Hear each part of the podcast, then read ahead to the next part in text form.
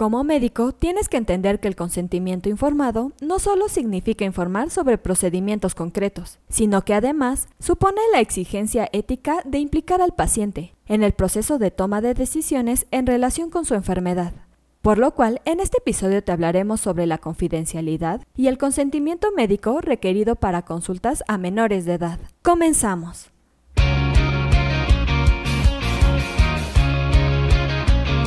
Esto es Asistencia Médico Legal, su empresa de responsabilidad profesional médica, en la cual te damos tips y consejos que te ayudarán a destacarte en el sector salud y evitar cualquier contratiempo con tus pacientes durante el desarrollo de tu profesión.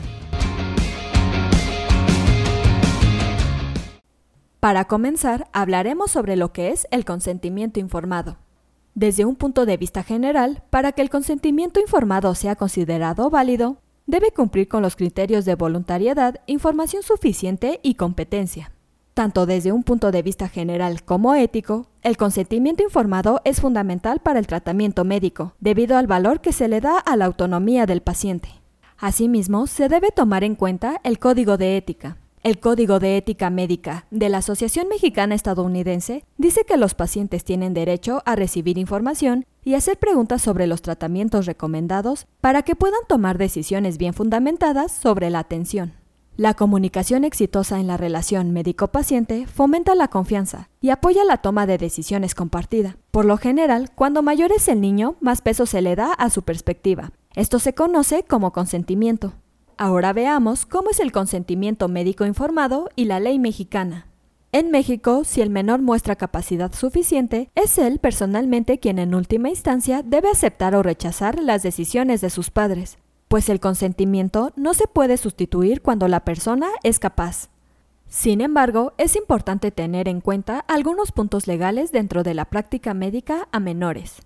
En primer lugar, y en función a la minoría de edad, la incapacidad legal sitúa al menor en una posición de autonomía limitada, y por lo tanto de depender de terceros, fundamentalmente de sus padres, que constituyen sujetos decisorios para efectos de cualquier procedimiento de dominio médico. Por lo tanto, ningún acto médico debe adelantarse sin el consentimiento informado de los padres. En segundo lugar, y en términos generales, se debe establecer que la edad, la capacidad intelectual, la madurez emocional y el estado psicológico deben ser considerados para determinar el peso de la opinión del menor en la decisión final. Y por último, y en caso de urgencia, y sin posibilidad de intervención de los padres o tutores, el médico está obligado a actuar en defensa de los mejores intereses del niño, como él los entiende a partir del consentimiento que la medicina le provee. Es necesario ser muy claro de que jamás será engañado.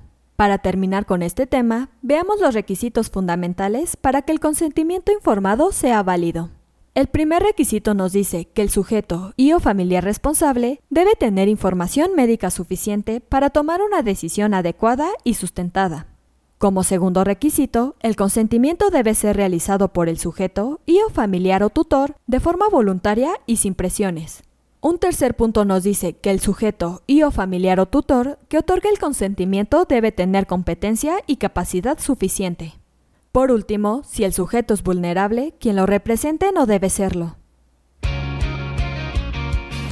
Eso es todo por hoy. Te invito a no perderte nuestros próximos episodios. Y la forma de no perdértelos es suscribiéndote a este podcast desde tu aplicación preferida.